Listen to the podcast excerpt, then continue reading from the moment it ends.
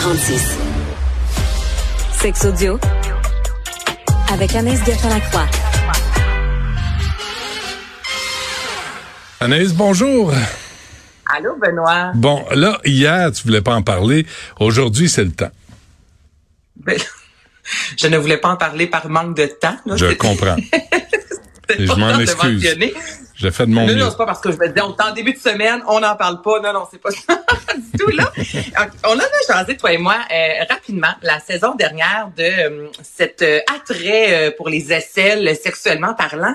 Et là, c'est revenu, je te dirais, dans les médias il y a quelques jours de ça. Il y a Fenella Fallon, OK, qui est une, une jeune femme qui gagne très bien sa vie sur les médias sociaux. Elle, est no- elle a notamment un OnlyFans, donc cette plateforme où on débourse pour avoir un contenu euh, plus privé, je vous dirais. Et ouais. elle fait plus privilégié, ouais, et 600 000 euros. C'est ce qu'elle a fait en mettant de l'avant ses aisselles. Donc, parfois, les aisselles sont poilues, parfois, elles ne le sont pas.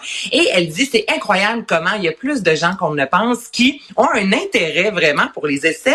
Donc, je voulais dire, je voulais expliquer ce que c'est cet intérêt-là. Euh, certains, c'est vraiment juste de voir des aisselles qui sont poilues ou pas. Il y en a d'autres que ça va être de lécher les aisselles. On parle même de pénétration, donc de se masturber avec ça son pénis ou sa vulve sur l'aisselle de son conjoint ou de sa conjointe. Et ça, c'est ce que l'on nomme l'axillisme. Donc, il y a quelques années de ça, il y a l'actrice Kristen Stewart, qu'on a vu notamment dans les films Twilight, qui même elle, en entrevue, avait dit, moi, je capote bien raide sur les aisselles de mon conjoint, disant, je, moi, j'aime cette odeur-là. Je trouve que s'il y a bien une place qui sent mon chum à l'époque, c'est les aisselles. Et... euh, c'est aussi euh, plusieurs spécialistes qui ont dit ben pour les- la transmission euh, de tout ce qui est euh, ITS de ce monde, on s'entend que c'est quand même plus euh, plus sécuritaire. Donc euh, cette façon de se masturber là avec les aisselles qui euh, c'est prouvé aussi que c'est dans les endroits Benoît dans le corps où les qui les plus euh, émetteurs de phéromones.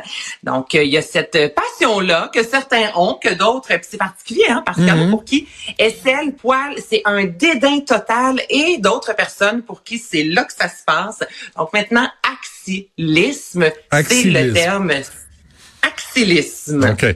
Mais, mais si tu drops ça, euh, si, si tu lances ce mot-là dans un bar là, où tu veux te rencontrer ou sur Tinder, euh, pas sûr que... Ça- non. Non, non, c'est un, un terme méconnu. Euh, puis Alors, comment, là, comment tu dirais autrement? Euh, le fétiche, écoute, tout le euh, le fétiche de dessous de bras? ben, je- on peut l'appeler comme ça, mais c'est pas très sexy. Pas, pas, non, c'est un peu salissant. Non, Ouais, exactement. Moi, je tripe sur les dessous de bras. Mais c'est vraiment des, des gens qui vont aimer sentir, graffiner. Mhm. Puis, euh, il y a vraiment moyen de, de pénétrer. Et il y a aussi ce que des euh, sexologues disent, c'est euh, c'est c'est moins invasif. Donc, on peut se faire pénétrer les selles, puis ça reste quand même moins... Ben ouais. Ouais, invasif que, la, que, que, que le vagin. Écoute, rendu là, c'est chaque personne euh, vit ça différemment. Mais l'axillisme, je voulais mettre ça de l'avant aujourd'hui. C'est noté. Euh. Euh, une étude qui montre quoi, le, le, le lien entre quoi et quoi, là?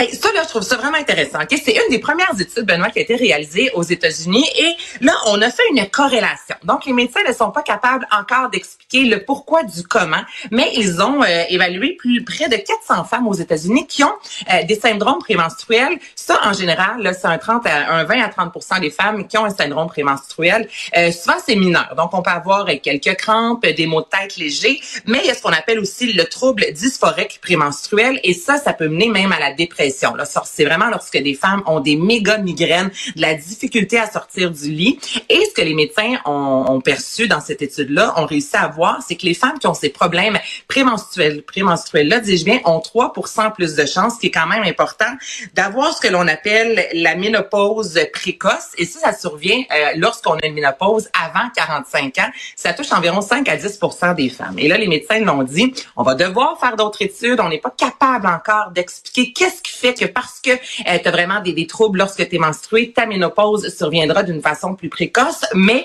c'est la première étude qui démontre vraiment qu'il y a un lien entre les deux. Donc, il y a une voie qui va s'ouvrir sans doute pour les femmes qui ont ces problèmes-là, sachant que peut-être euh, éventuellement, il pourrait y avoir une médicamentation euh, quelconque, mais c'est la première fois qu'on est capable de faire cette corrélation. Euh, mais syndrome prémenstruel, endométriose aussi qui cause des problèmes à certaines femmes. Est-ce que tout ça c'est lié l'expliquer? Est-ce qu'ils savent? Est-ce qu'ils peuvent le dire?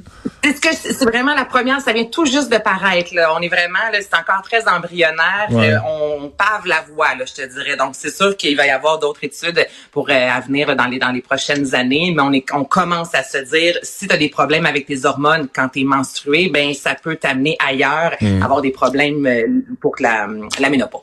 Et L'humeur, euh, non, ça n'a pas- ça a rien à voir.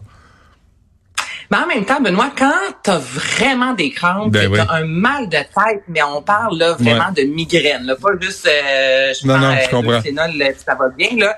L'humeur souvent vient avec, tu comprends? On peut ça comprendre. peut-être moins de faire des crêpes. Absol- C'est l'exemple qui me vient tout de suite à l'esprit. Tu as tout à fait raison, Anaïs. Merci pour euh, cette chronique. On se reparle demain.